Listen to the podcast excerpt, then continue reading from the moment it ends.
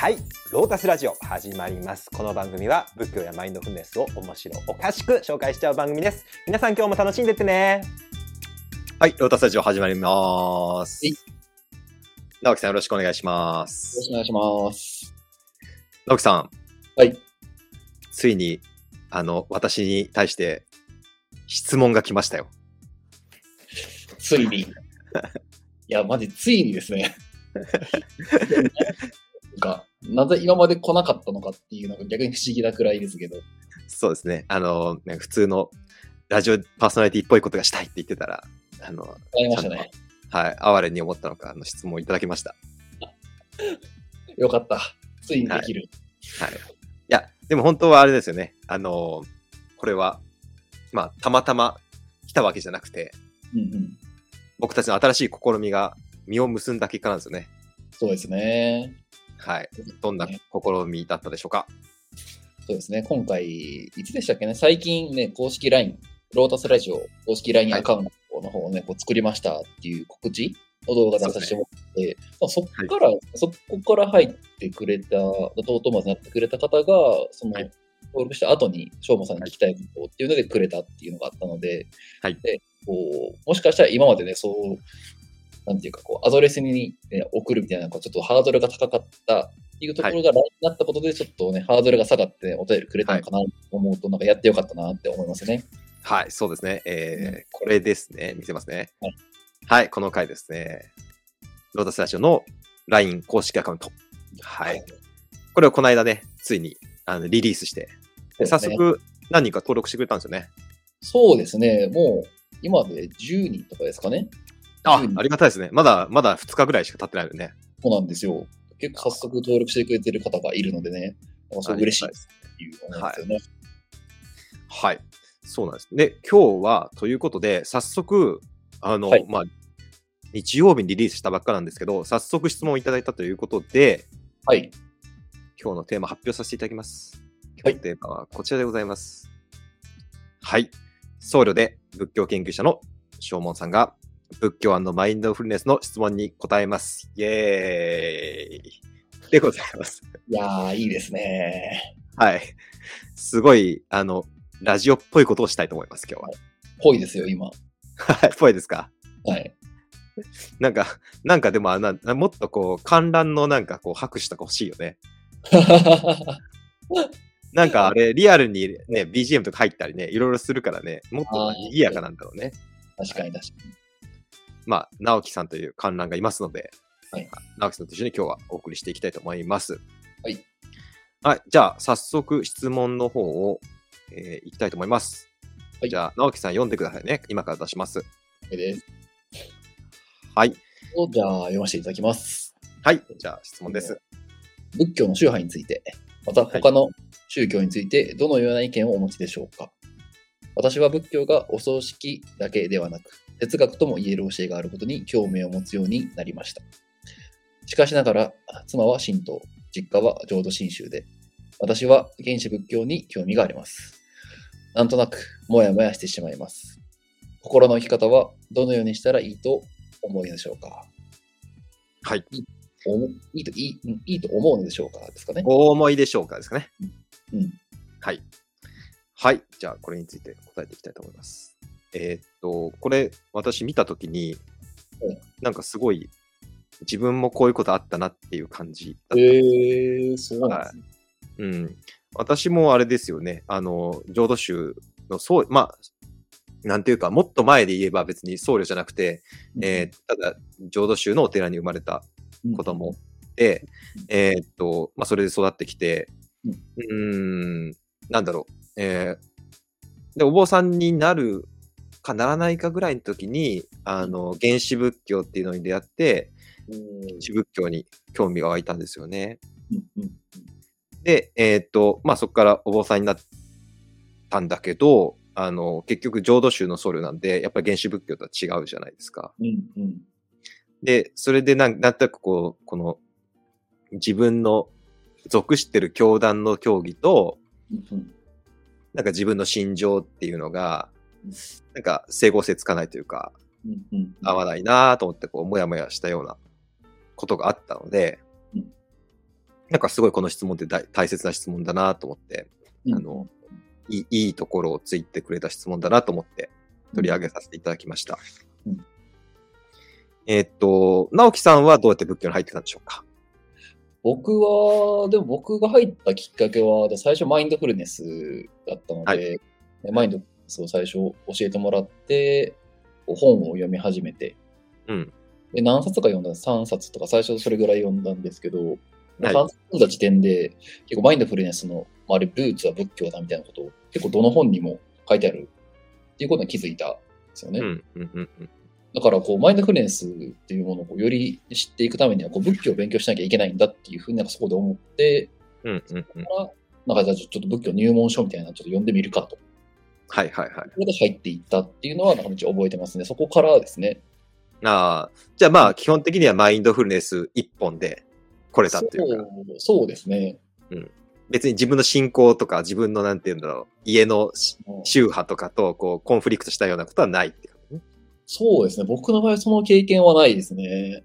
うんうんうん。うんうんまあこれって結構、うーん、まあ普通の家だったらどこかの伝統宗派に属してますもんね。うんうんうんで、この質問だったら、えー、奥さんは神道なんですね。うんうんうんで実家は浄土真宗でって。こうやって、うん多分、その、パートナーが違う宗派に属してるっていうことも十分ありえますよね。確かに。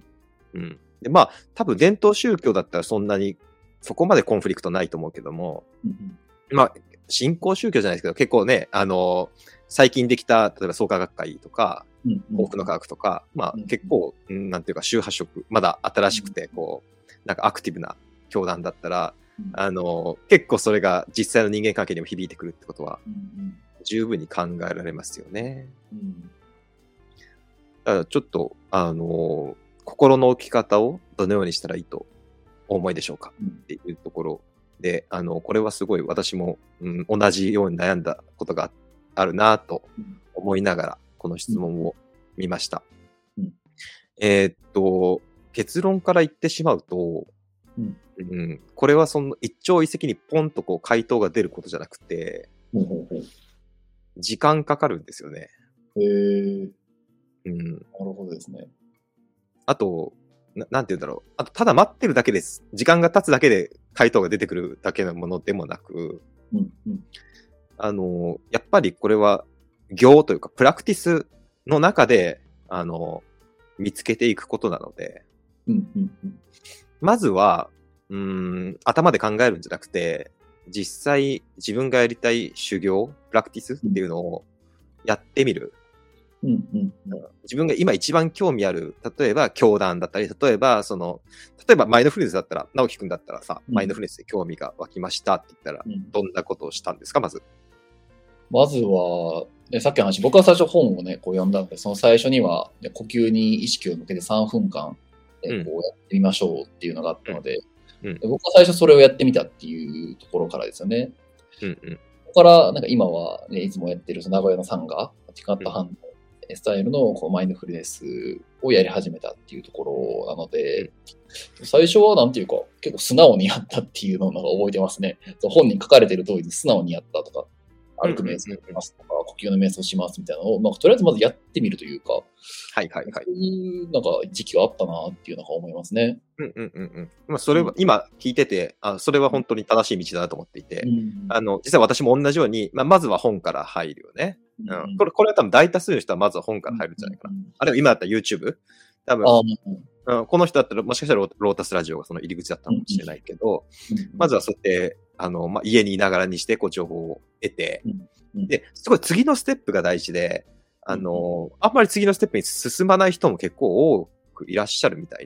あーそれは、例えば本を読むとか、YouTube を見ると情報だけ得て、そうそうそう。まあ実践しないっていうような方ってことですか、まあ、ないし、その、情情報だけで実践する。ほうほうほうほう。だって瞑想のやり方とかか書いてあるじゃん。そのアサラチ本とか、ジョン・カバット・ジンの本とかも何でもいいけど、うん。あの、読めば書いてあるじゃないですか。確かになんかエクササイズパートみたいなのありますもんね。実際にやってみましょうパートみたいな。はい。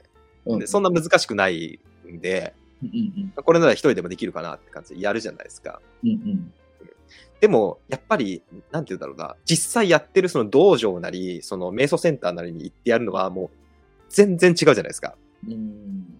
あるいはサンガーでもいいよ。直樹くんだったらあ、えー、プランビレッジスタイルの、うん。えー、まあ、月1で、えー、プラクティスをしてるグループ、サンガーうん。があるので、うん。えーその場所に足を運んで、うん。まあみんなで実践してるわけじゃないですか。うんうんうん。あの、全然違いませんか？本でや、本で読んで最初に一人でやってるのと、みんなで実際に、その、実践してる人たちと一緒にやるっていうのは、どうでした？そこで言うと、まあ、本当に天と地の差というか、うんうんうん。全然違いますよね。ですよね。まあ、今でもね、一人で家でやったりとかしますけど、やっぱりこう誰かと一緒にやるというか、うんああいう場、空間の中でやる瞑想っていうのは、やっぱりなんか質が違うというか、こうんうんうん。れはすごく感じますよね。まあ、だからこそ、僕もまあ毎月とかね、2週間1回とか参加してるっていうのは、そこに価値感じてやってるなっていうのがあるので、うんそれは僕も体験としてすごい違いがあるなっていうのはめちゃめちゃわかりますね。うんうんうんうん。いや、本当に、あの、百聞は一見にしかずって言いますけど、あの、多分100冊本読んでも、あのあ、一回瞑想、そのセンターとか、あの、道場に瞑想習いに行って、あの、一日やった方が、あるんじゃないかなっていう、あー、なるほど。うん、感じがするんですよね。うんうんうんうん。まあ、確かにその体験するっていうのが全然、僕も1週間とか、ね、1週間だけですけど、プランビレッジに、ね、リゾート行った時とかは、なんかすごいそれをなんか感じたというか、うん。うん、なんか、なんかこううまく言葉にできないんですけど、うん。うん行ったからなんか感覚でがつつかめた部分もあるというか、そうですね。あの、なんていうか、たまあ、実際その科学的にも体験値って全然、あの、その、うーんロ、ロジック、論理の知識全然違ってて、論理の知識って言ってみたら、この脳の中の、左脳の中の、うんうん脳の中の半分の中のその上の方のな、あの、皮質のとこで、うんうんあの、前頭前野とか忘れちゃいましたけど、まあそのあたりで処理してる、もううん超局所的な知識じゃないですか。論理とか、うんとかそういう知識ってう。んうんで、まあ、本で自分で考えて、こうだなってやってるのが、そ、そこしか働いてないわけじゃない。うん、なるほど。でも実際、現場に行って、たこの五感を使って、コミュニケーションしながら、あうんで、あの、やることっていうのは、あの、脳全体を使ってやってるんで、うんもう定着率が明らかに違うんですよねう。んうんうんうんでまあ、そんな理屈は置いといても、まあ、これは、うん、なんて言うんだろうな。えー、多分最初にその飛び込むってめちゃくちゃ怖いと思うんですよね。うんうん僕もなんかその宗教団体、自分が宗教、宗教団体というか寺で生まれてるのにもかかわらず、他の宗教団体の中に飛び込んで一緒に実践するとか、瞑想するとか、なんかすごい抵抗あったんですようんね。うん。うん。抵抗はあったんですけど、まあ、やっぱ行ってみたら、うーん、その抵抗感とか葛藤も含めて、うん。なんかめちゃくちゃ思い出に残ってるというか、おーなるほど。え、うんこれ本当なんとか、なんかこう居心地悪いなとか、ああ。それも含めて、うん。えなんかすごいプラスになったというか、うんうん自分のその道というか、うん。うん。その仏教に対する取り組み方っていうのをこうすプッシュしてくれたし、うんあ道を示してくれたっていうのがあったんで、うんうん。本当にあの、まずはこう本を一回置いて飛び込む、おー本を出て、あの、道場へ行くっていうのが一番、あの、いいのかなと思ってて、どうんうんうん。であの、この中で、質問の中で哲学とも言える教えがある、仏教がお葬式だけではなくて、うんうん、哲学とも言える教えがあることに興味を持つようになりましたっていうのがあるんだけど、まあ、これに惹かれる人ってすごい多いよね。うんうんうん。実際、なんていうか、欧米の方で仏教がライジングしているっていうのは、この仏教のこの哲学的な、あんまり科学とこう、なんていうのかなうん、バッティングしない、うんうん。科学的知識ともこう、まあ、相性がいい。うん。仏教のあんまりか神様とか信仰とか出てこないところに惹かれて、こう仏教に入っていく。うん。えーで特に原始仏教がその面が強いんで、原始仏教っていうのに、あの、テーラワダ仏教、原始仏教に人気が集まるというか、うんうん注目を集めてるっていうのは、もうこれはもうよくわかることで、あの、その通りですけど、うんでも哲学でよかったら結局哲学でいいわけなんですよね。うんうん僕自身専攻、あ専攻はフランス文学ですけど、あの、研究してたのは、あの、フランス現代哲学なので、へえ。ジャック・デリダって人を研究してたんですけど、うんうんうん。そ、それは、研究していく過程で、うーん、まあ、デリダは置いとくとしても、例えば、えー、アンリ・ベルクソンとかね、ニーチェとかね、うんうんあるいは、ハイデガーとかね、うんまあ、有名な哲学者がいるんですけど、彼らが言ってることってほぼ悟りと変わんないんですよね、ブッダが言ってる。だから、なんていうか、論理的には同じこと言ってるんだよね、ほとんど。ああ、なるほど、なるほど。うん、この現実世界の向こうに、向こうにというか、あこの現実の普通の認識の向こうに悟り的ななんか真の世界があるみたいな。ああ、なるほど、なるほど。まあこれはすごくあれで今単純化して、ブッダもそんなような感じでは言ってないけど、まあ今この瞬間っていうのをすごい普遍しているとそうなるんだけど、うんうん。あの、まあそういうこと言ってるんで、同じようなこと言ってるんだよね。うん。この要は今見てる、あの、世界っていうのは、あの、記憶だったりとか、言語だったりとか、概念に、えーまあ、汚染されてるというか、うんうんうん。あの、支配されてるんで、うんうん。結局、あの、ほ本当の、この差別のない空の世界っていうんですか？演技の世界と言ってもいいでしょはい。う。はい。そういうのは見えてこないですよね。うんうんで、その向こうに本当の差別のない、区別のない演技の世界、空の世界、悟りの世界がうん。あるわけですよねっていうのが一応仏教のこ、まあ、基本的な悟り感じゃ、はい。全く同じことを、あの、この、例えばハイデガーの言葉で言ったら、あーこの世界っていうのは、あ、なんて言ったかな？あー存存在界だっけ？現実界、存在界、思い思い出せないけど、この普通の世界のことを存在界みたいな感じで名付けてるんだよね。その向こうに現存在っていうのがあるんだとか。へえ。ベルクソンで言うと、この普通の世界に対して、こう、あの、純粋一族っていうところがあるんだみたいなことを 言うんですけど、まあ、ニーチだったら永遠、英語回帰っていうな。そのうん向こうの世界を。なるほど、なるほど。まあ、全員言ってること一緒なんですよ、でも。気づ途中で気づいたんだけど、あ、うんうんうん。で言ってること一緒なんだなっていうのが分かって、うんまあ、その時は仏教は知らなかったんで、あの、うん。あくまで西洋哲学の文、のことを勉強してたんで、大学生の頃ね、うん勉強していて、まあ、結構真剣に勉強してたんですよ。うんうん。あの、なんなら僕は哲学で悟ろうというか真理に到達しようと思ってたんで、おおなるほど。そういう時期もあったんですね。はい。ある種意識高い系の大学生だったんで、だいぶ高いです、その辺やってるって。はいなんか、お坊さんになろうとは思わなかったけど、その真理とか、ぶなんか、真理とか美とか、そういう美しさとか、あの、それにはすごく興味があったんで、うーん。あの、そっちの世界で、あの、うん身を立てていこうというか、そこに到達しようと思って、まあ結構頑張ったし、えー留留学もしたよね。フランスにも行って勉強もしたんだけど、うんあの、その時に、うん、うつ病の友達、近しい友達がうつ病だったんですよね。うんうん。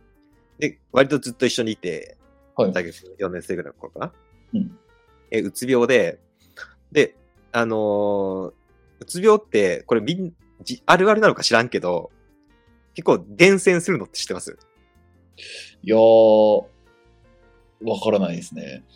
あの、まあ、その、それを僕の起きたケースだけど、僕はそのうつ病のことを一緒にいて、いろんな話をして、なんとかこう、その、こう、こう、こう、リフトアップしようと思って、頑張ってこう、うんいろんな試みをして、一緒に喋ったりするんだけど、なんか、うん一向に効果なく、うん。あなんなら自分も落ちてくんだよね、なんか。あ、うんなんかもう、全部、虚無だな、みたいな感じで。なるほど。なんかもう、正しい、きっとなんか、まっとうな生き方とか正しい生き方とか正しい考え方、こうすべきってのはあるんだろうけど、でも、も、こう、やる気ないし、私にはやれないってなったら、もう、どうしようもななくなってくるんだよね。うんうんうん。でそれがすごいなんかた正しそうに見えて、俺もなんかそのなんか、こうし、こうし、もっと元気出した方がいい。なんで元気出さなきゃいけないんだろうとか思うし、うんうんうんなんで朝早く起きなきゃいけないんだろうとか、なんで学校行かなきゃいけないんだろう、なんで働かなきゃいけないんだろうってなっていったら、なんか、なんか下手にその文学青年だったり哲学青年だったんで、なんかもう、いや、そうだよね、みたいな。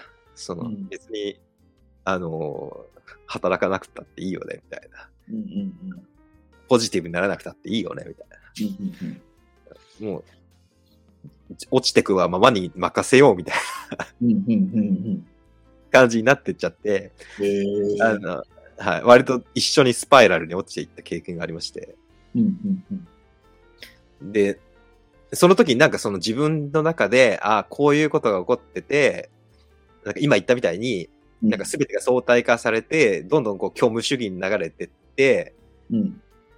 で、出てこれないっていうか、うんうんあの、で、苦しいんだろうな、みたいな。うんうんなんか、とっかかりもないし、苦しいんだろうな、みたいな。あの、自分っていうこの、自分、自分っていうこの存在が、どこにも受け入れてもらえなくて、みたいな。うんあの、なんていうのかな。そのなんどうでもいいとは言いつつ、あの、どこかで、この、いい、いい子になりたいっていう自分がジャッジしたりしてるんだ、だな、みたいな。うんうんそういうのも全部感じれるんだよね。感じれるし、分析できるんだけど、うんうん。そういうの全部ひっくるめて、もう、うん。幻だというか、おう。あの、悟りの世界から、仏教的に言えばね、悟りの世界から言ったら、こう、なんていうか、もう空なるもんだから、うんうん。どうでもいいことなんで、そんな、ま、な悩む必要もないことだし、うん本質じゃないわけじゃん。うん。本質は全部悟りの方にあるんだから。うん。まあ、あの哲学的に言ったらもう、あのその現存在じゃないこの今の普通の存在界にあるやつっていうのはもうどうでも、うん。まあどうでもいいっていうか非本質的なうん。ところですから、どうでもいいわけですよ。うん。でも実際生きてるとどうでもよくないわけじゃない。うん。ない。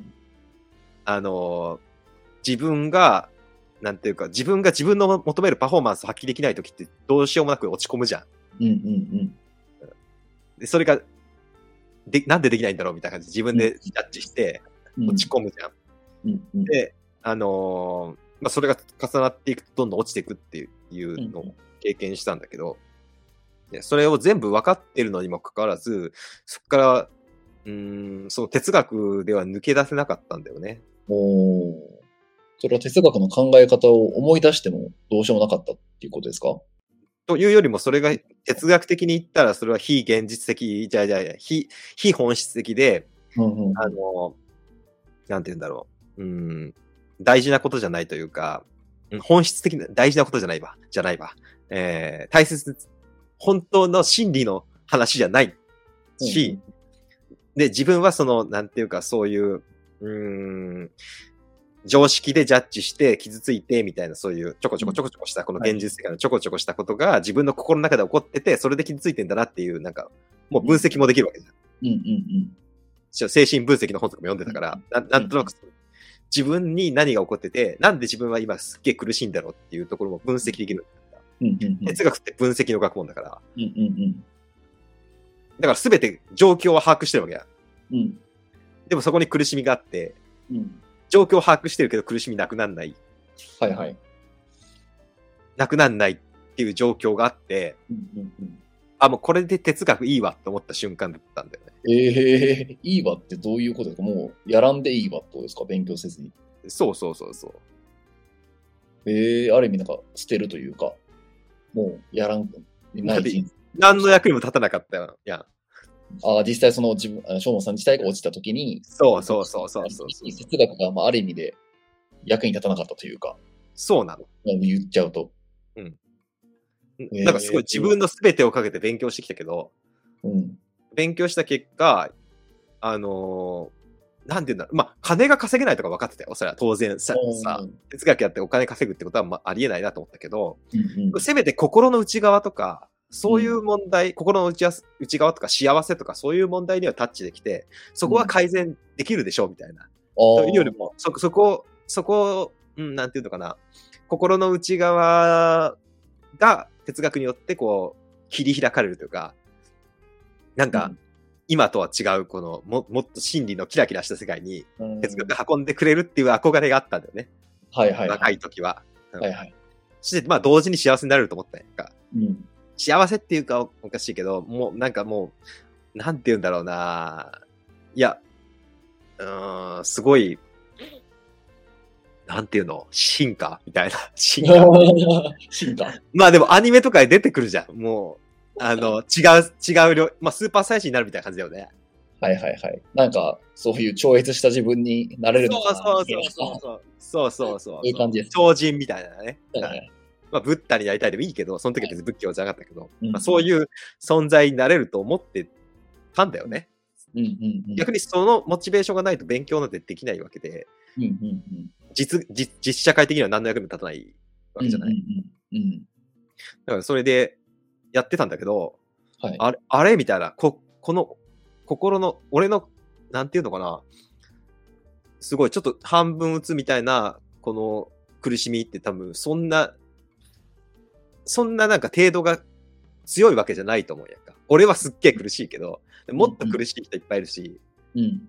うん、打つの、打つの重度の人だってもっと苦しいだろうし、多分、うん。友達はもっと苦しかっただろうし、うんで、まあ戦争で苦しんでる人なんてもっともっと苦しいわけで、で、で、俺のそそう比べたら相対的にそう大したことないこの苦しみですら、哲学は何にも解決してくれなかったんだよね。うん。うん。うん。約4年、4年、約4年、いや、もっとかな、でも、あの、文学、哲学で言ったらもうその、その時22歳ぐらいですか？それ時までもう全振りしてたと言ってもいいでしょう。もうその時は。うん。ええ。まあ恋愛か哲学に振ってた、全振りしてたでしょ。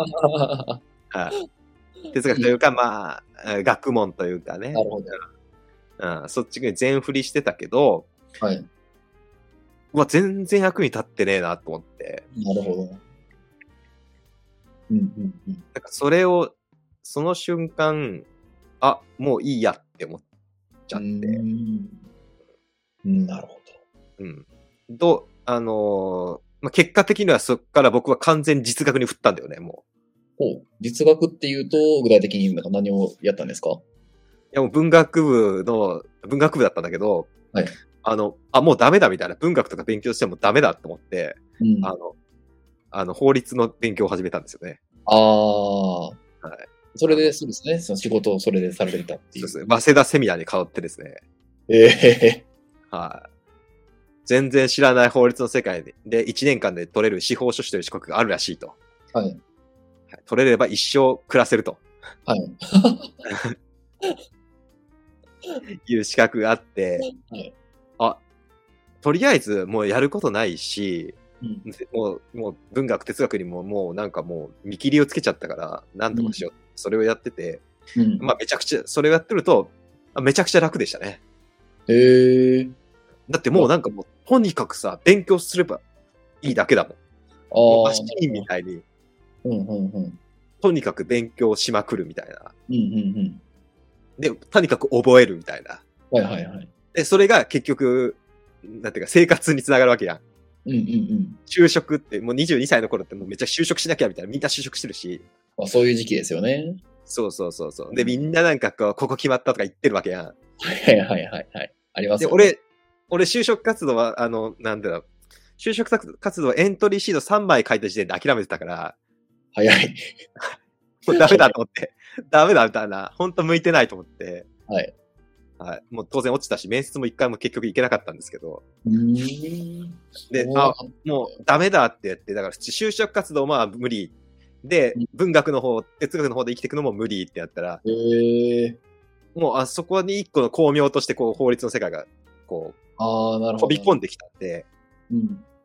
なんかたまたまたまね、たまたま後輩が、僕これ受けるんですよ、いいでしょみたいな、教育の後輩がいて、へえあ、いいね、それ、みたいな感じで。1年で取れんのみたいな。いや、めっちゃむずいですけど、1年でえー取れる人だって、もうめちゃめちゃ3パーとかそんなめっちゃ少ないですよ、みたいな。まあ、うんね、僕はいけますけどね、みたいなこと言ってたから、あ、うん俺ちょ俺もいけるんじゃない？みたいな感じで。へえ。で、結果、俺が受かってあいつが落ちたっていうね。オチが。よくある落ちだけど。ああ、でもその法律の、ね、光が差す方に走っていったわけですね、そこうから。ん。だから、その時はめちゃくちゃ楽だったよね。もう、なんかもう、うん。で、楽だって法律家になったんだけど、その後。うんうんでも、勉強してる時は楽しいんだけど、うんあの、あんま仕事楽しくないんだよね、やっぱり。あやっぱりや、やっぱり興味は、あ、なんだ、人文科学にあったんだよね。ああ、なるほど、なるほど。俺は歴史とか文化とか、はい。あの、宗教とか哲学とかに触れて生きて、生きていたい人だったんだよね。うんうんうん別に、あの、契約書とか見たい人じゃなかったんだよね。なるほど、なるほど。だからできるよ、契約書とか見れたり、法律相談乗れるし、うん不動産登記も商業と会社も作れますけど、作れるけど、いや、興味なかったんだよね、やっぱりね、うん根本的には。なるほどな。まあ、できるけど別にやりたいことじゃなかったっていう感じやったんですかね。うん、そう、今考えればね。うんまあでも、なんていうか、条件はいいし、うん自由なところあるから、まあ別にその、コンディション的には素晴らしかった、よかったうん。し、うんあと、法律っていう学問は好きなんだよ。うーん。だからそれ、なるほど ていうか、学問っていう体系を愛してるのよ。学美しいと思う。問というものは好きなんですね。え？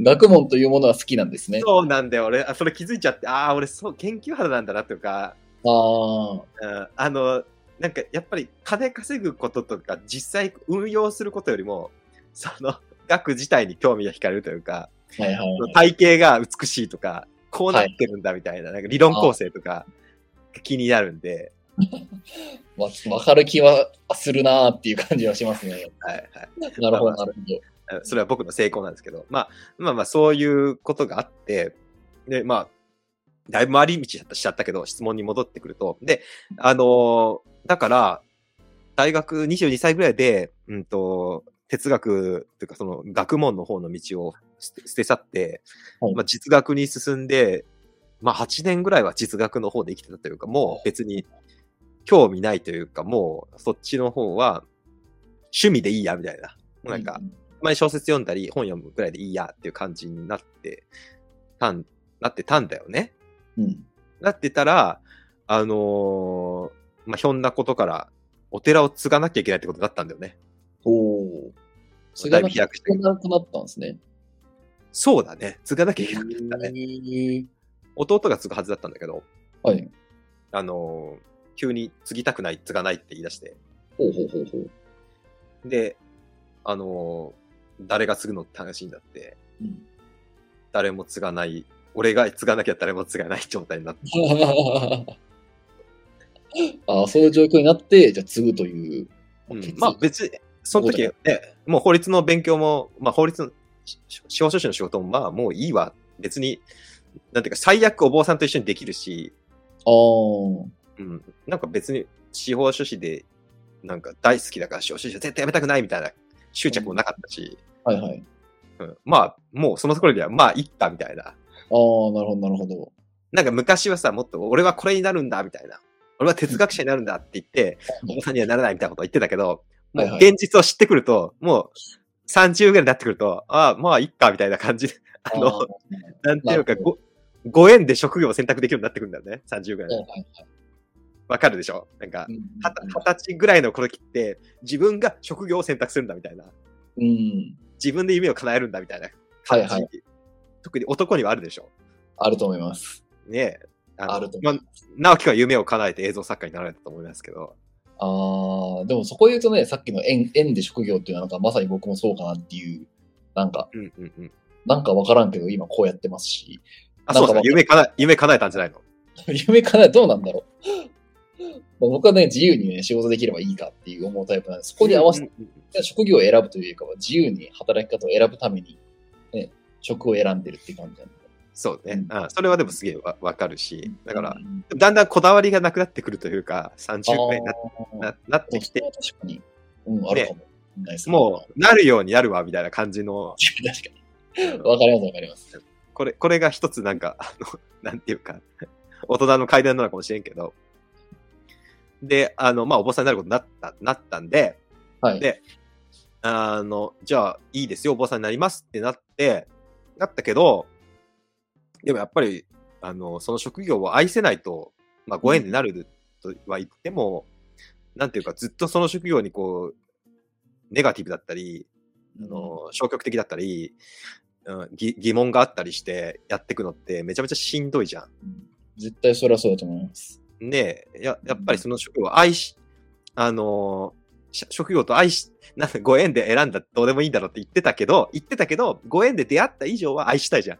うんうんうん。どうせやるならね、好きな仕事というか、心からね充実感を入れるものやりたいですよね。そうなんです、そうなんですよ。んあのまあ、持論だけど、愛すためには努力が必要だと思うんですよ。うんうんうんうん夫婦生活もそうだけど、うんうんうんただぼーっとしてるんじゃなくて、積極的にやっぱり、相手のことを知るというか、うん。あの、相手とこの健全な関係を、関係を築いていくために、まあ、アクションをすべきだと思うんで、うん。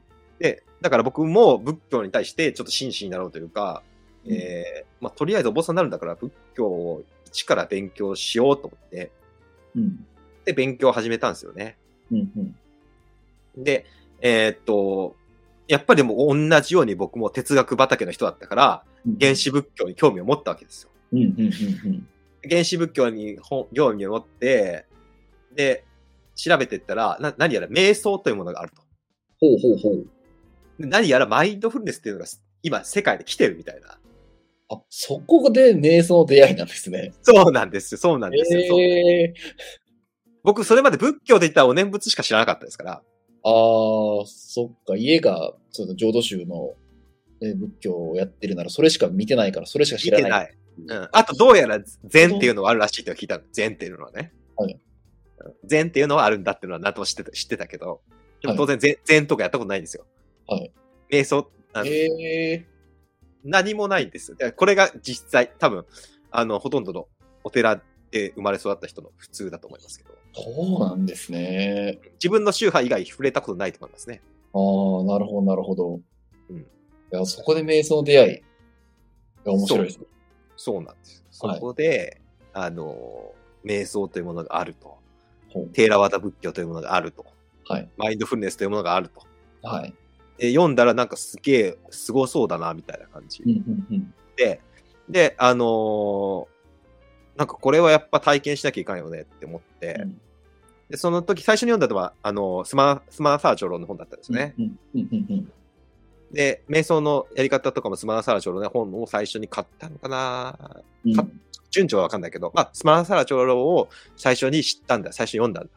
うんですげえ面白かったんですね、スマーサー長老の本が、うんあ最初に読んだ時。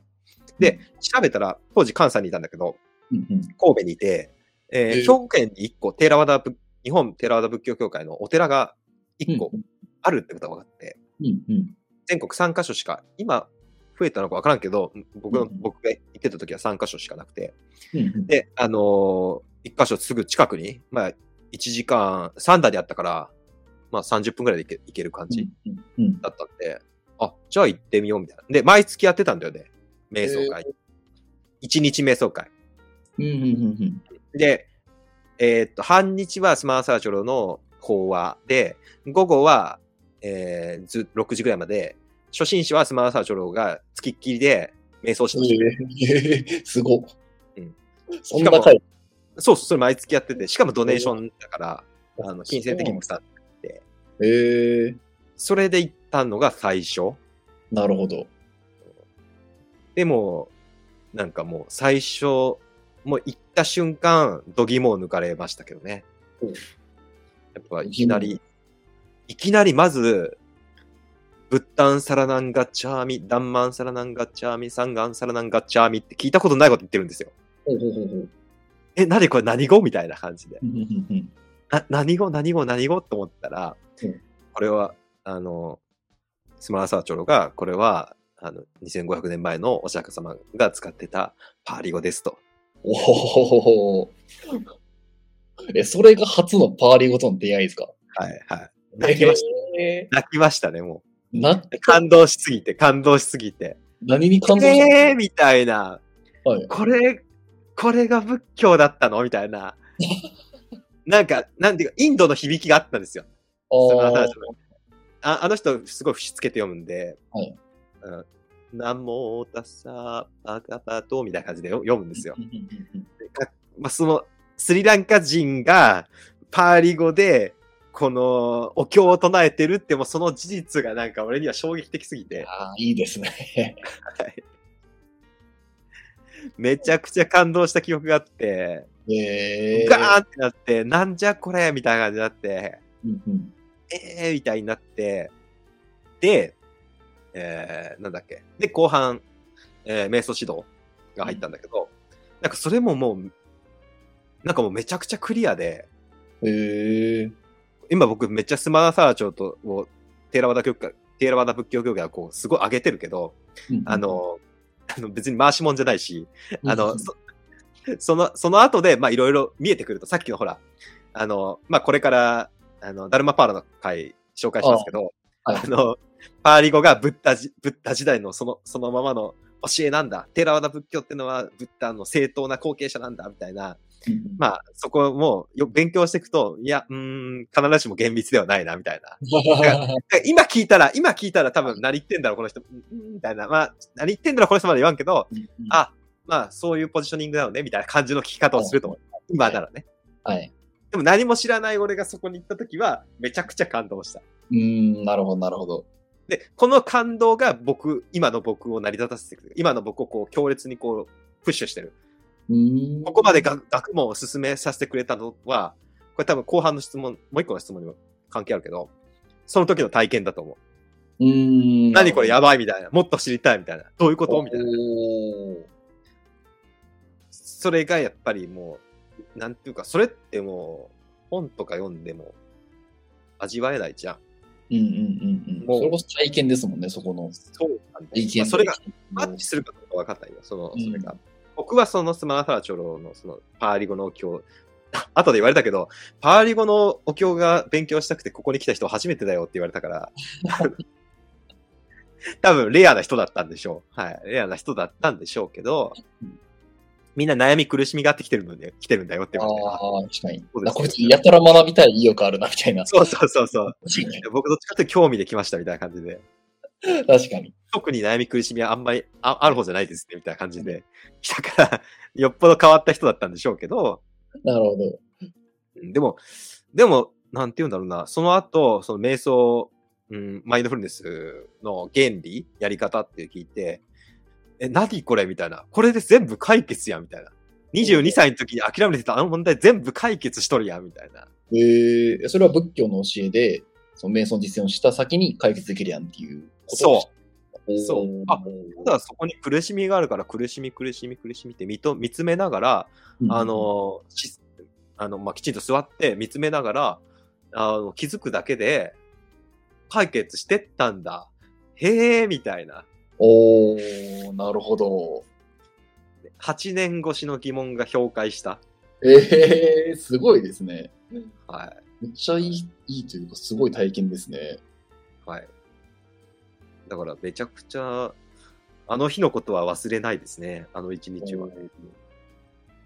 なるほどな。はい。そして実践をそこからしているわけですね。そうそうそう、そっから、あの、実践を始めて、あ、というか本当に傷、うん、なんていうのかな、うん、過去を振り返らず未来を求めず、今現在に生きるっていう単純な原理原則なんだよね。瞑想っていうか、マインドフルネスって。うん。確かにそれだけで全て解決するなっていう感じだったんだよね。よくよく考えてみたら。それは実践を重ねた先にそう思えるようになったっていう感じなんいやですかね。、もう、いや、頭で、それは。おー、そこは頭の段階なんですね。まだ。だってそう、原理的にそうじゃん。うんだたとえ、たとえ今牢獄にいるとしても、それは過去が贅沢な暮らしをしたから牢獄の、あの、無所の飯がまずいだけで。でも、うんその、そこだけに生きてるんだったら、別にそれがまずいもないじゃん。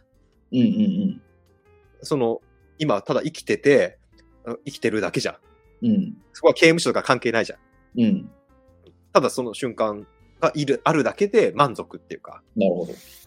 心をそこに置いとけば、ただその、今今この瞬間生きてるだけ、なら生きてるだけで幸せな状態になれるわけ。うんうんうん。え、これってすごくないみたいな。うんうんうん。今までは、可愛い子と付き合わなきゃ幸せじゃないとか。いい音。楽とか本とかがないと楽しくないみたいな。ああ、なるほど、なるほど。で得られた瞬間は楽しいけど、それまでの過程は別に不幸だったり、もやきもきしたり、焦りがあったりっていうだけで、得られた後も、また、その失う恐れとか、ね苦しみとかがうんあるわけで、うん何にもこう、うーん、なんて言うんだろうな。うーん、正直その、運、運次第というか、得られるか得られないかは、うんかつ、すごくムラがあるというか、はいはい。不確実性、不確実性が高すぎるみたいな感じ。だけど仏教瞑想に関して言えば、もう100%の確率で幸せになれるじゃん、原理的に。それは今、今に気づきを持って生きるっていう。今に満足するってことだね。ああ、なるほど、なるほど。今その瞬間にしか生きてない。今その瞬間にを100%生きてる。それを楽しむ、味わう。で、それが100%達成されたら100%幸せになりますよね。その通り、うん明日を待つ必要はないうん、うん。まさから、うん。すごいなと思って。しかもやり方簡単なんだよね。ああ、確かに。あマインドフルネスやって、あの、原理はか、あごめん。あの、原理は簡単。やり方は簡単。メソッドは簡単。うん。だよね。マインドフルネスとか、瞑想って。うんうん。だから、あ、これできるんじゃね？みたいな感じで。すげえな、みたいな。いや、いや、本当によくわかった。その世界で話題になってるって。逆に日本で話題になってなくてびっくりした。ああ、なるほど、なるほど。何これ？大抵の頭使える人間は絶対これやらなきゃダメでしょって思った。へえ。全全国民マスト。いや、だって、このロジックを突き崩せることできないでしょ。ああ、そういう意味でですね。うん。なるほど。幸せになる方法は何ですか？って聞かれて、これ以上の答えないと思うんだよね。ああ、じゃあさっきの話だと過去を追わず、過去,、はい過去の思いを奪われず、未来も追わず、今に生きる。はい。を崩せるものがないだろうっていうことですよね。はいで、そのやり方もめっちゃ簡単だと。その通り、その通り。なるほど、なるほど。なるほど。だって、そのメソッ哲学の問題はそのメソッドがないことだからね。うん、考えはあるんですよね、その、おのおのの。うん。その過去を追わず、未来を求めず、今現在に100%コミットするっていうのは、あの、うん哲学書で誰もが言ってる。まあ、現代哲学だったらほぼ誰もが言ってること。そうですよね。似たようなことは言ってるで、それについてもう何ページ書くのってぐらいのすっげえ分厚い本が何何何個も読まなきゃいけない。なるほど。こうんああ、でも今日は別に読まなくても、そう読まなくてもいいんだよね。うんうんうん。まあもちろんその細かいことが知りたかった興味本位で読んだらいいんだけど、うんあの、原理としてはもうその一言で終わる。あの、日々これ口実教で紹介したけど、もうあれに集約されてるわけや。なるほど。で、やり方も超簡単みたいな。うんなんだら30ページぐらいの年序教を読むだけでいいぐらいな。年序教も読まなくていいんだけどね。その、うんそれぐらい簡だから、あの、そんだけ、うん、まずロジックとして完璧、で、メソッドとして完璧みたいな。もう、どこにも、で、めっちゃいい。科学、めっちゃいいみたいな。で、うんもちろん科学、なんていうか、科学的思考とか現代的な思考を入れたとしても、多分突き崩せないんだよね、そのあ論。あ、そうですよね。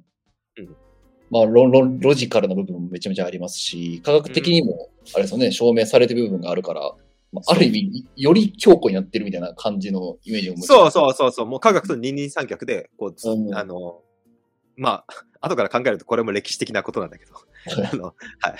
ダルマパーラ会をね、あの、はいぜひ楽しみにしてもらったらいいんだけど、楽しみに。はい。あの、まあ、科学ともすごく相性がいいんだよね。うんうんうん。すごいなと思って。もうこれ、全国民ってか全世界の人がこれやった方がいいみたいな。うんうんうん。えあの、できる、できないというか、うまく、うまい、下手はあるかもしれないけど、この原理は絶対知った方がいいと思って、うんうんうんうん。あもうこれだったらもう一生これにコミットして生きていけるなと思って、おー。で、まあ、お坊さんにななるのは全然 OK みたいな感じになったんだよね。なるほど。最初世界に勝負していけるですね。ああ、そうですよね。なんかその最初の、じゃあお坊さん継がなきゃいけないってなってから、今のその、もう全く OK ってなるまでの期間はどれぐらいあったんですか？勉強期間。だな？1年はな、半年はあったね、少なくともね。ああ、半年はあったね。なるほど、なるほど。うんうん、その間にまあ学び、実践を積んで、もう確信を得たというか、これでいける。そうだね。うん。まあ、その後、道場巡りもしたしね。まあ、まあ、ああ、なるほど。うん。でもまあ、なんていうんだろう。ちょっとごめん、質問からだいぶは離れちゃったんだけど、うん。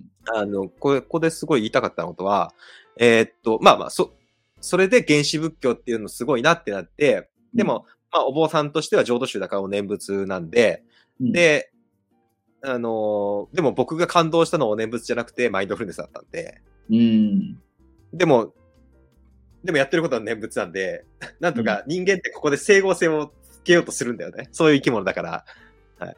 つけようと思って考え出したのが、あ、念仏の念ってマインドフルネスだよね、みたいな。うん。漢字やから念ですもんね、前の。はいはいはいはい。で、仏ってブッダのことだよね、みたいな。で、え、仏ってもうちょっと言うと目覚めるってことだよね、みたいな。うんうんうん。そっか、じゃあ、えっ、と、念仏っていうのの本質は、こう、今の心、念仏の念ですよね。うん。今の心に仏、目覚めていることが念仏なんですよ。うん。で、考えたわけですよ。うんうんうん。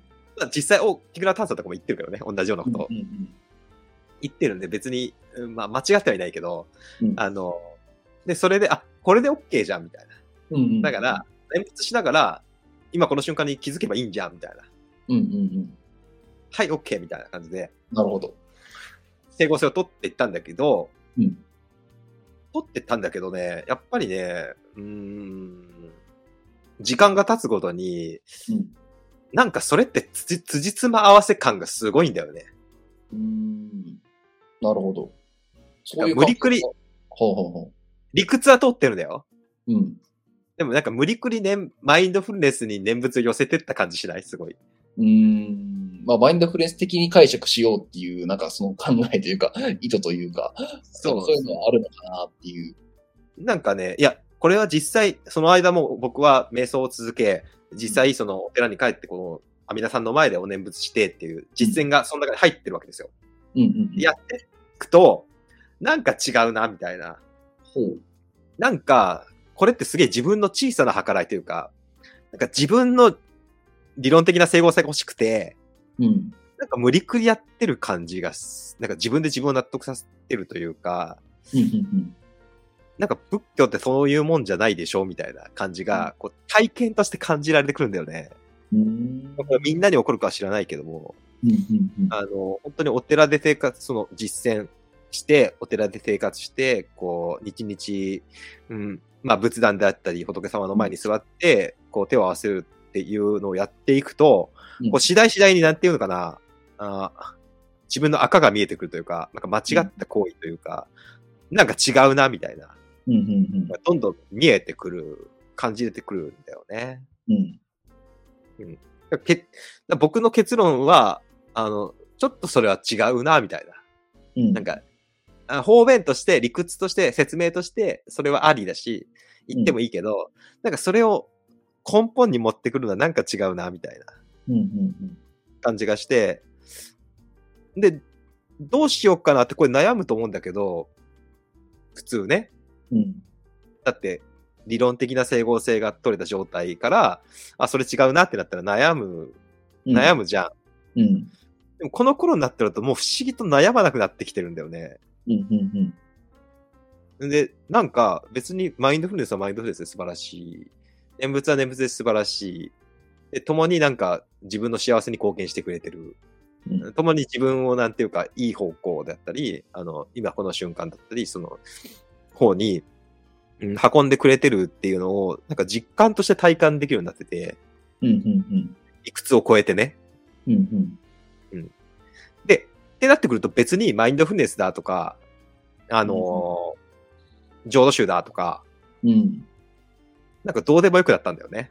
うんうんうん。まあ、ハテはなんて、ヨヨガ、ヨガとか始めちゃってるわけじゃないですか。そうですね。やられてますもんね。なんか学ばれてますもんね。まあ、なんで、で、インドにまで行って、インドの先生について、今でもやってるけど、うん。で、ヨガ。で、ヨガの中には結構、その、お経とかもあるじゃないですか。まあ、おー言うし、うん。ハレハレクリシュナとかね、これクリシュナ神に対する、こう、あのー、礼拝ですけど、うん。まあ、別にこれをお寺でやったり、あの、仏様の前でやっても、僕はまあ、あんほとんど違和感ないんですよね。うん。うん。なるほど。なんか、それは、うーん、なんて言うんだろうな、すべての神、すべての宗教は一つみたいな、はい。そういう感じでもなく、うん。なんか、そういう感じでもなく、ただ単に違和感がないんですよ。うん。それは、あの、なんでかっていうと、実践が付きまとってるから、その中に。うんうんで、あの、うーん、これはもうちょっと後でまた違う回で言うと思うけど、はい。瞑想していくと、その自分の中に、こう、うん、ある取っかかりとか、うん、不安じゃないな、取っかかりとか悩みとか、うん違和感とかが、まあ、よりくっきりと見えてくるんだよね。。うんうんで、より良い、より良いっていうか、人間はより、より、より快適な方に進むわけですから、うん。その取っかかりをなくしたいと、なくして、瞑想体験をより良いものにこうしていこうとするわけじゃないですか。うんうんうん。まあそこで戒律とか、戒律、戒律を守るとかっていうのはうんそこに関わってくるんだけど、うんうん。うん、だから、なんていうのかな、瞑想した時に、あの、違和感がないものは、特に違和感を感じないんですよね。うんうんだから仏様の前でヨガしてて、ヨガのマントラ唱えてても、なんだろう、なんか心からそこに帰依してるんで、帰依し、うん心から帰依してるというか、うーん、うーん、なんだろう、心と体と口でうん。それを実践してるんで、うん。なんかあんまりそこに、うーん、なんかこれは、ヨーガのマントラだから、阿弥陀様の前でするのはおかしいみたいな、そういうあんまりその、なんか理論的なジャッジが入ってこないんですよね、あんまり。あもちろん、うんあの、TPO はわきまえますよ。その、うんあのお檀家さんとか普通の伝統的なお檀家さんがいるないる前でそういうことしないけど、うんうんうん、しないけど、自分のなんか実践の中においては、あの別に、すべて効果があるんだから、うん。効果があって、自分はそう、あの、実、実、実体験として、自分を幸せの方向、平穏の方向に導いてくれてるのを感じてるから、うん。なんかそこに、あの違和感とか、この、もやもやするっていう質問の中であったけど、なんかもやもやっていうのは感じないんだよね。うん。だからちょっと後半、うん、後半分かりにくい回答になっちゃうと思うんだけど、なるほど。あのそれで言うと、しょうもさんの体験的には、なんか、なぜもやもやしてたっていうところを、なんか、もう一回ちょっと聞いてもいいですか？それ論理的整合性を取ろうとしてたからっていう感じなんですかね？そうだね。なんか、う。うんん、多分、あの、頭で考えてると、論理的整合性がないと、もやもやするんだよね。ああ。なるほど。えー浄土真宗、実家は浄土真宗なんだから浄土真宗に属してなきゃいけなくて、うんえーでも奥さんは神道で、で、自分は、うん、原始仏教に興味があって、原始仏教を実践するってななると、えーそれぞれプリンシパルが違うわけで、うんうんなんか、それって、うん、普通に考えたら気持ち悪い状態じゃないですか。うん。うん。まあなんか、ちょっと、居心地悪さみたいなことを感じてそうそうそう。それは僕がね、マインドフルネスを実践しながら、うんお念仏の神道だったってああ。いううん人だよね。うんそこ、そうなってくると、えー整合性をつけたがる、たくなるんですよね、人間は。うんで、まあ、全部解決できちゃうやつはあって、あのすべ、ての神は一つってやつね。ああ。すべての宗教は一つ。ははいい。これを、ダルマパーラ会でやりますけど、またお楽しみにってやつですね。はいはい。あこれ、あのこれってすごく、あべ便利なんだよね。うん。便利だし、整合性はすごく一瞬でつけれますよね。一瞬ででつけれる。それを対応する。はい。一瞬でつけれるけど、うん一瞬でつけるけど、この問題っていうのもまた誰もパーラ会でたくさん指摘するけど、はい。うーん。でも、それって、なんていうのかな。結局まだ、その、整合性をつけるっていう、この、なんか世俗的な思考というか、あ。の、何にも変わってないんだよ、本質は。浄土真宗は、お念仏しなきゃいけないとか、神道は柏で打たなきゃいけないと、ほ、何も変わってないんだよね。すべての神は一つだから OK みたいな。ああ。そっか、それもある意味、なんていうか、いろんな宗教を勉強した人が、はいこの違いを整合でつけるために、もうでかいのをこうつけたみたいな感じなんですね。そ上位だから外というか。う。ね。あの、だから、ダルマパーラカでも言ったじゃないですか。すごい。その、すべての宗教は一つって言っときながら、そのすべての宗教を統合したうちが一番だみたいな感じで外を排除する。ああ。ありましたね。結局、浄浄土真宗じゃなきゃダメだっていうのと何が違うのみたいな。ね。なちょっとスケールが変わっただけというか。その通り、その、いや、スケールも変わってないよ。スケールが変わったように聞こえるだけ。ああ、なるほど。うんうんうん。やってることは一緒みたいな。うーん。じゃあなんか今の話聞いていくと、そういった論理的整合性をつけようっていう考え方自体がなんか実践をなんか深めていくとなんかなくなっていくみたいな。そうそうそうそう。それはあ実践を伴ってないというか、あ知的な理解の多分段階なんだよね。その、なるほど。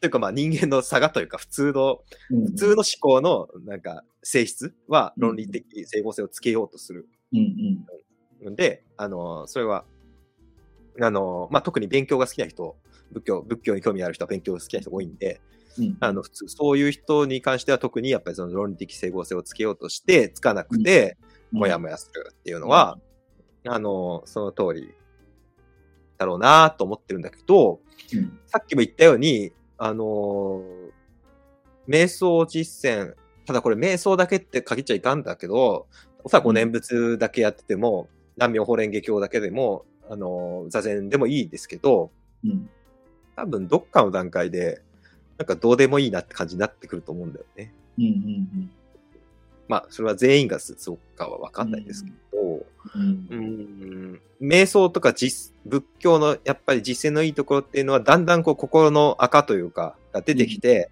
うん。ああ、これが悩みの原因なんだなみたいなのがうんうんうん。一個ずつこう課題としてタスクとして出てくるんで、うん。それをこう手放して消していくうちに、もやもやは自然に消えていくんで、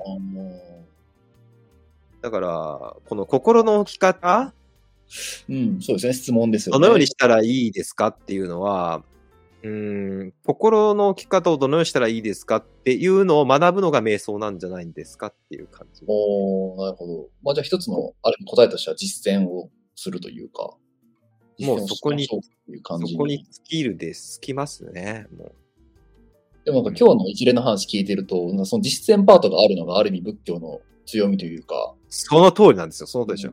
でさっきの話、哲学はこう論理的にもうね、いろんな人が言って、まあ、ある意味、ねうんされて完成されて残されてるわけで、そこに実践がないから、正門さんはあれですよね、昔のちょっと気分が落ちた時に抜けれなかったっていうところに繋がってくるのかなって思うと、うん。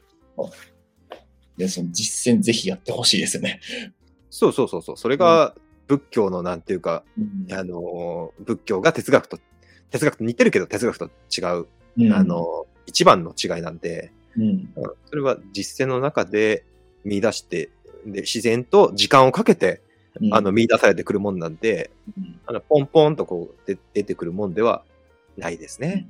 うん。はい。だいぶ、質問回答、一問に回答で1時間かかっちゃいましたけど、かなり濃い質問回答になりましたが、でもなんかすごく良かった。僕の感覚的には良かったなっていう。よかったですあの、はい。だい、だいぶ、私の個人ストーリーも踏まえて言ってしまいましたけども。はい今回個人ストーリーがあったから結構なんか伝わりやすかった部分も結構あるんじゃないかなって、なんか思いますね。ああ、そうですか。うん。は、ありがたいな。うんもう一個質問いただいてるんですよね。はい。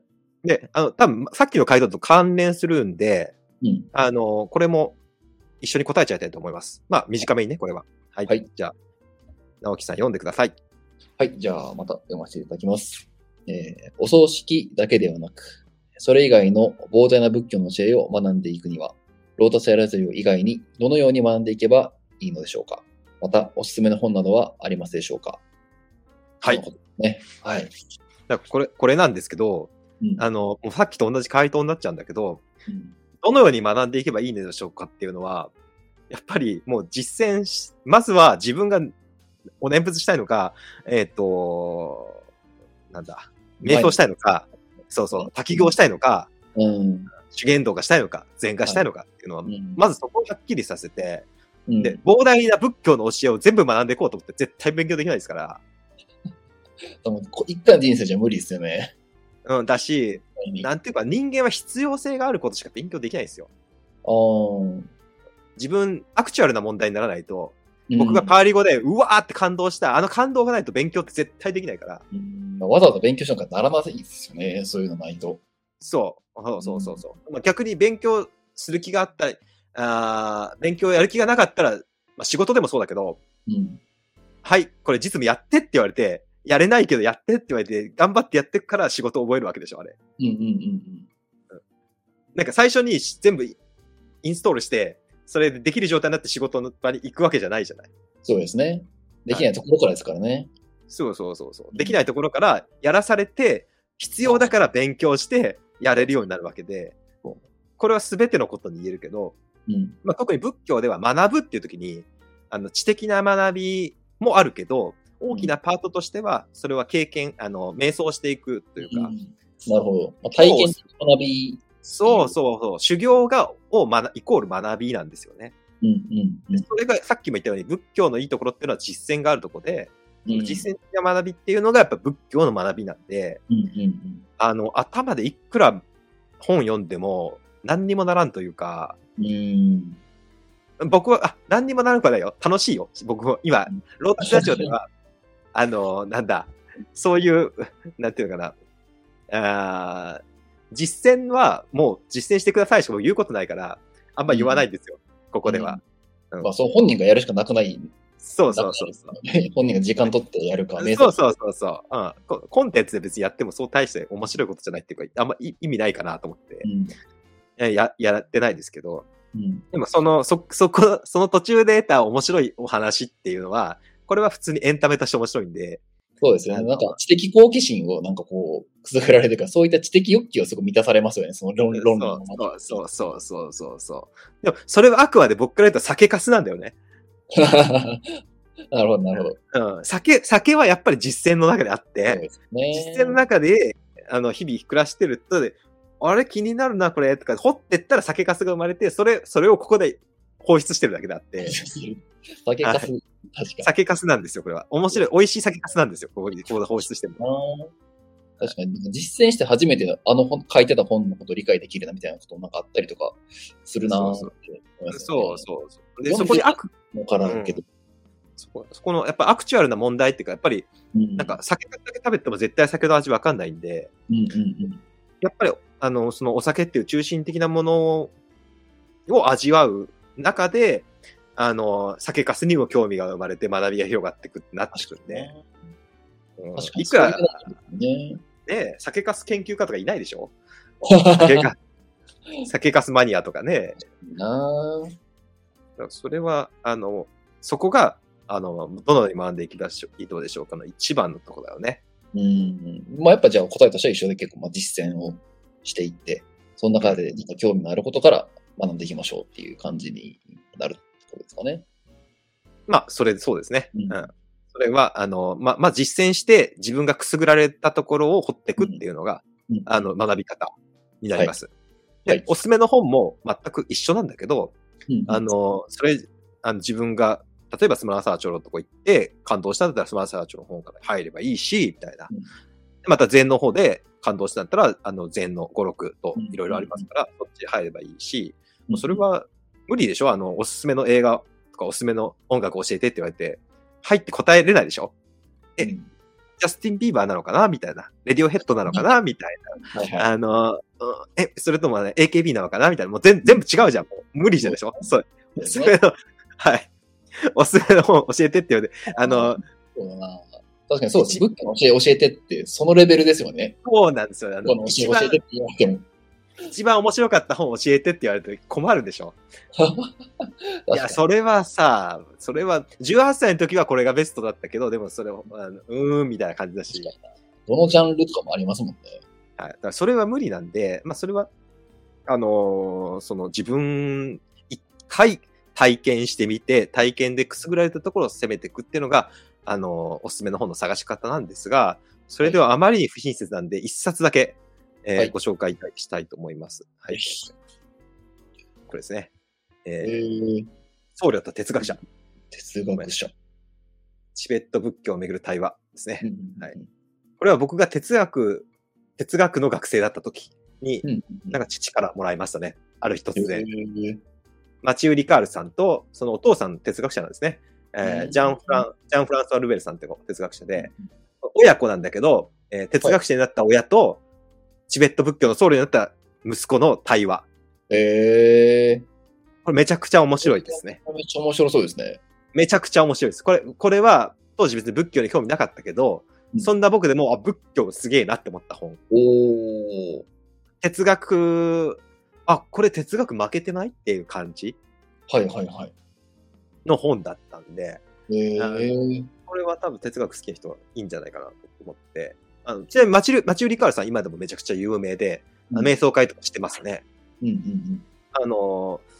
マインドフルネス界隈、マインドフルネスっぽいこと、なんて言うんだろう、チベット仏教の僧侶だけど、あのー、実際やってることはマインドフルネスっぽいことを教えてるみたいだね。うーん。なるほどなるほど。はい。えーなんで、あのー、これを一冊だけお勧めしたいと思います。はい。はいじゃあ、随分長く 2問答えるのに1時間超えしてしまうという。いや、いいんですね。はい。あの、ですので、もうまずは実践あるのみというか、実践の中で、あの、見出していくし、経験の中で面白い本っていうのは見つかっていくし、うんというか、興味が生まれていく。うんうん経験って本当強いから、うん。うん。いろんな宗教団体ありますから、そうですね。そこは慎重にいかないといけないんだけど、いや、本当そうですよね。はい。いや、僕も、んここはみたいなとこあったから、あの、いろんなとこ行った時にね、ここはってのあったから、それはね、やっぱりちょっと、なんていうかな、本当にあの、うん、逆にその、そ、それも含めて仏教の修行だよね。これが、うんこの人が正しいこと言ってんのかなみたいな。うなんかこの自分の違和感は何だろうとか。ああ見つめてですね。自分の中を。そうそうそう、そう見つめながら、うん、で、あの、取捨選択していきながら、うんあの、歩んでいくっていうのは。で、その、そこにおいて本ってすごい大事だからね。うんうんうん。あ本当に大丈夫かなって時に本読んで、もう一回この、その人の言ってることを検証するというか、うんうんあできますから、うん。うん、そういう時に知識の役に立つんですね。往復運動かな。ううんん。で、あのーあ、ちょっと宣伝になりますけど、あの、ぜひ、あの、実践、体験の一つとして、うんあの、僕らにも会いに行けるよってことをちょっとお伝えしたいなと思いまして。実践かもしれないですね。はい。えーっと、ちょっと待ってね。これですね。はい。3月、3月26日にはい。初リアルイベントを行います。はい。はい。初の。はい。ロータスタジオ公開収録ということで、はえー、僕らをと面と向かって、今みたいにね、質問をしてもらったり、で質問に答えていくうん。っていうことをしたいと思うんですけど、はいあの、まあ、ここではね、そうやってどうやって修行したらいいんですかっていう質問をしてもらったら、もっと具体的に教えることもできるし、うん瞑想方法を教えてって言うと、これめもう瞑想会になる可能性もありますから、そこでやれますもんね。はいはい。あのーもうガンガンシェアしますよ。はいはい。まさかの放送事故ですからね、多分。このライブなんだって。瞑想、ほとんど瞑想してたやん、みたいな感じの。それはそれであれですね。面白いですね。はい。何が起こるか分かんないのもまた楽しい。可能性ありますもんね。だし、ね、よ、あの、うちお寺なんで、分か分かってると思うけど、うちお寺なんで、あの、瞑想会も結構していますので、そうですね。偶然のホームページチェックしてもらってもいいし、あの、僕が講師じゃなくて、本当に、あの、僕が尊敬する先生を連れてきて、あの、うんアチャニア・ナルトさんとかは、あの、今ロンドンで活躍されてますけど、すごいいい先生、あの、お連れしてきたり、名倉先生っていう、ニューヨークで活躍されてる、あの、先生もお連れしてきたり、まあ、いいろんなことやってるんで、偶然のホームページチェックしてもらう？はいはい。まあ、ロータスラジオ瞑想会もいつかやりたいよね。おやりたいです、やりたいです。直樹さん、直樹さんも瞑想のガイドされてますんで、そうですね。一応出させていただいてるんで、そういう時はね、なんか力になれたらね、一緒にやれたら面白いですよね。そうだね。あの、あ、そっか。プランビレッジサンガーの情報も載せたかったんだけど、まあこれも検索してもらったら、あの、各地にプランビレッジのサンガーっていうのがあるんで、そこで、あの、プランビレッジスタイルのマインドフルネスは体験できますんで、そういうとこ言ってもらってもいいし、あとこれ、ヨガユル TV との、ヨガユル TV って姉妹チャンネルの合同なんですけど、うん。ヨガユルというか、ヨガの方は、あの、隔月かな ?2 ヶ月に1回、うちでリトリートしてて、もうこれはヨガというか、ほぼ瞑想ですから、あの、うん。古典的なうん。あ、のーまあ、ラージャヨガって言うんだけど、古典的なヨガなんで、ほとんど体操というか瞑想です。ね。であんま体動かしてる感じないですよね。そうですね。はい。うん僕が、あの、瞑想パートはほとんど僕が担当してるんで、うんまあ、そこで瞑想を体験してもらってもいいかなという気はしますしますので、ぜひこのリアルイベントとか、そういう各種、あの、偶然のイベントもねフォローしてくれたら、はいあのー今日言ってたような体験っていうのを得られるんじゃないかなと思います。うんはい。はい。じゃあ、第1回目質問会、はいすごく盛り上がりましたけど、はいあここら辺で第1回を締めさせていただきたいと思います。はいはい。また、皆さんからの質問はどしどし、うんそうですね。お越しください。惜しいですね。はい。お待ちしてますので、あの、こうやって、割と、割とね、最初、まだ、まだ質問たくさんないから、割とね、素早く答えると思う、こんな感じで。そうですね。こうできた方がいいですよね。はい。ライブ配信で割と素早く、こう、あの、スピーディーに答え、答えが返ってくると思うんで、うんうんあの、今、今が質問の指導期だと思いますね。確かに確かに。忙しくなってきたら、はい、いっぱい、いっぱい来たら答えれなくなっちゃうんで、そうですねはい。今のうちにっていうところですね。はい。ですので、はいあの皆さんからの質問、えー高評価、えーはいコメントとか、あとは、チャンネル登録ね。チャンネル登録、ぜひ。あの、お待ちしておりますので、よろしくお願いします。はい。はい。じゃあ、また次回も楽しみに。バイバーイ。ロータスラジオ。今回もご視聴ありがとうございます。この番組では、仏教やマインドフルネスについて、宗派や教義を離れた立場で、自由に楽しくお話しています。内容には諸説あり、厳密な交渉を経たものではありません。ご了承の上お聞きください。それでは次回もお楽しみに。